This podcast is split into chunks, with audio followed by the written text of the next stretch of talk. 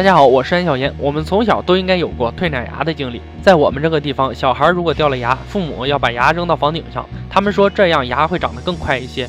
不知真假，反正我是照做了。今天安言就介绍一部美国小孩掉牙的故事，《牙仙》。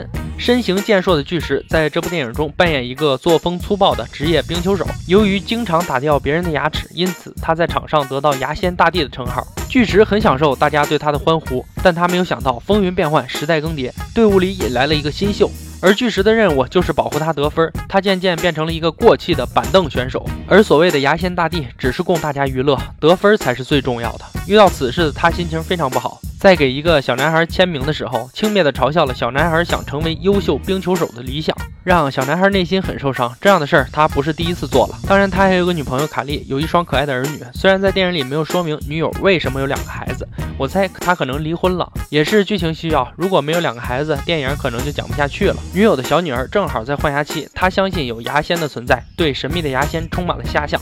可是巨石有个老毛病，就是在心情不好的时候，喜欢说实话怼别人。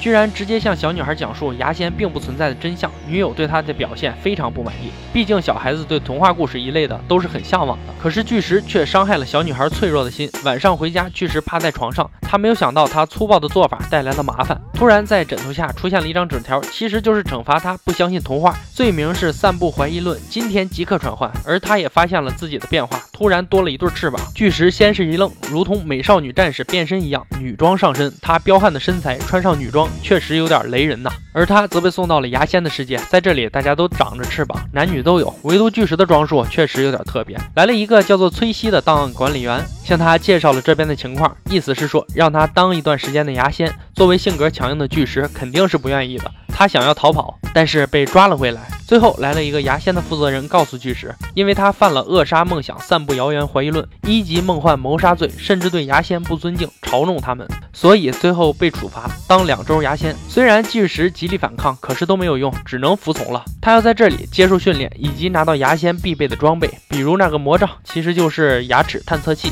还有隐形喷雾剂、缩小膏、疯狗、薄荷糖、失忆粉等等。其实这些都是。